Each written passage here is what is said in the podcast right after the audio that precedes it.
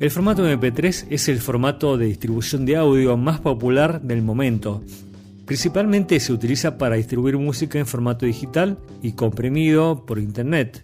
En realidad fue su primer uso. Eh, la intención era hacer que los audios sean más chicos en tamaño y se puedan compartir, por ejemplo, en un correo electrónico y hoy en día en cualquier otro tipo de soporte electrónico. Este formato fue desarrollado a principios de los 90 en Europa y se hizo popular por comprimir el audio de forma eficiente. Las diferencias de tamaño que se obtienen al comprimir en formato MP3 pueden ser realmente asombrosas. Por ejemplo, mientras que un archivo de 90 minutos de audio en estéreo en formato WAV puede ocupar 800 MB, el archivo comprimido puede ocupar solo 80 MB. Todo depende del códec de compresión que se utilice, la calidad, etc. Ahora bien, ¿cómo funciona exactamente la compresión? Por empezar, todos los sistemas de compresión de audio se basan en el principio de que el oído humano no puede escuchar todas las frecuencias de ondas sonoras. Entonces, lo que el compresor hace es analizar el archivo de audio y filtrar todo aquello que esté en el rango de frecuencias no audibles por el oído de un ser humano.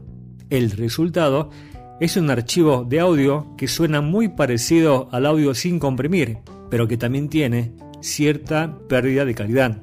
Ese nivel de pérdida estará definido por el nivel de compresión que se le aplica al archivo. Cuanto mayor sea la compresión, mayor pérdida de calidad habrá y peor sonará, pero al mismo tiempo más pequeño será su tamaño en megabit, en megabyte.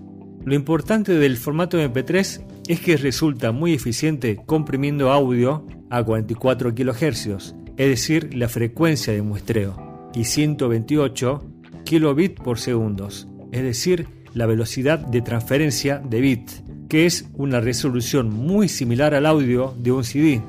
Gracias a eso, hoy un CD completo de audio puede ocupar aproximadamente 70 MB de archivos MP3 iTunes, por ejemplo, es una herramienta disponible para Windows y Mac. Permite generar archivos MP3 sobre la base de otros formatos como WAV o WAV o basados en una pista de un CD de audio tradicional.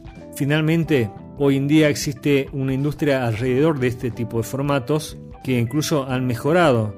Hay decenas de tiendas de música online o servicios o servicios de streaming como Spotify por mencionar el más conocido que venden millones de canciones en formato MP3 de manera legal. Los usuarios han incorporado a su vida cotidiana el uso de estos archivos desde hace algunos años y esto ha catapultado la industria a niveles insospechados. Finalmente también existe gran cantidad de aplicaciones para comprimir y para gestionar archivos en este formato.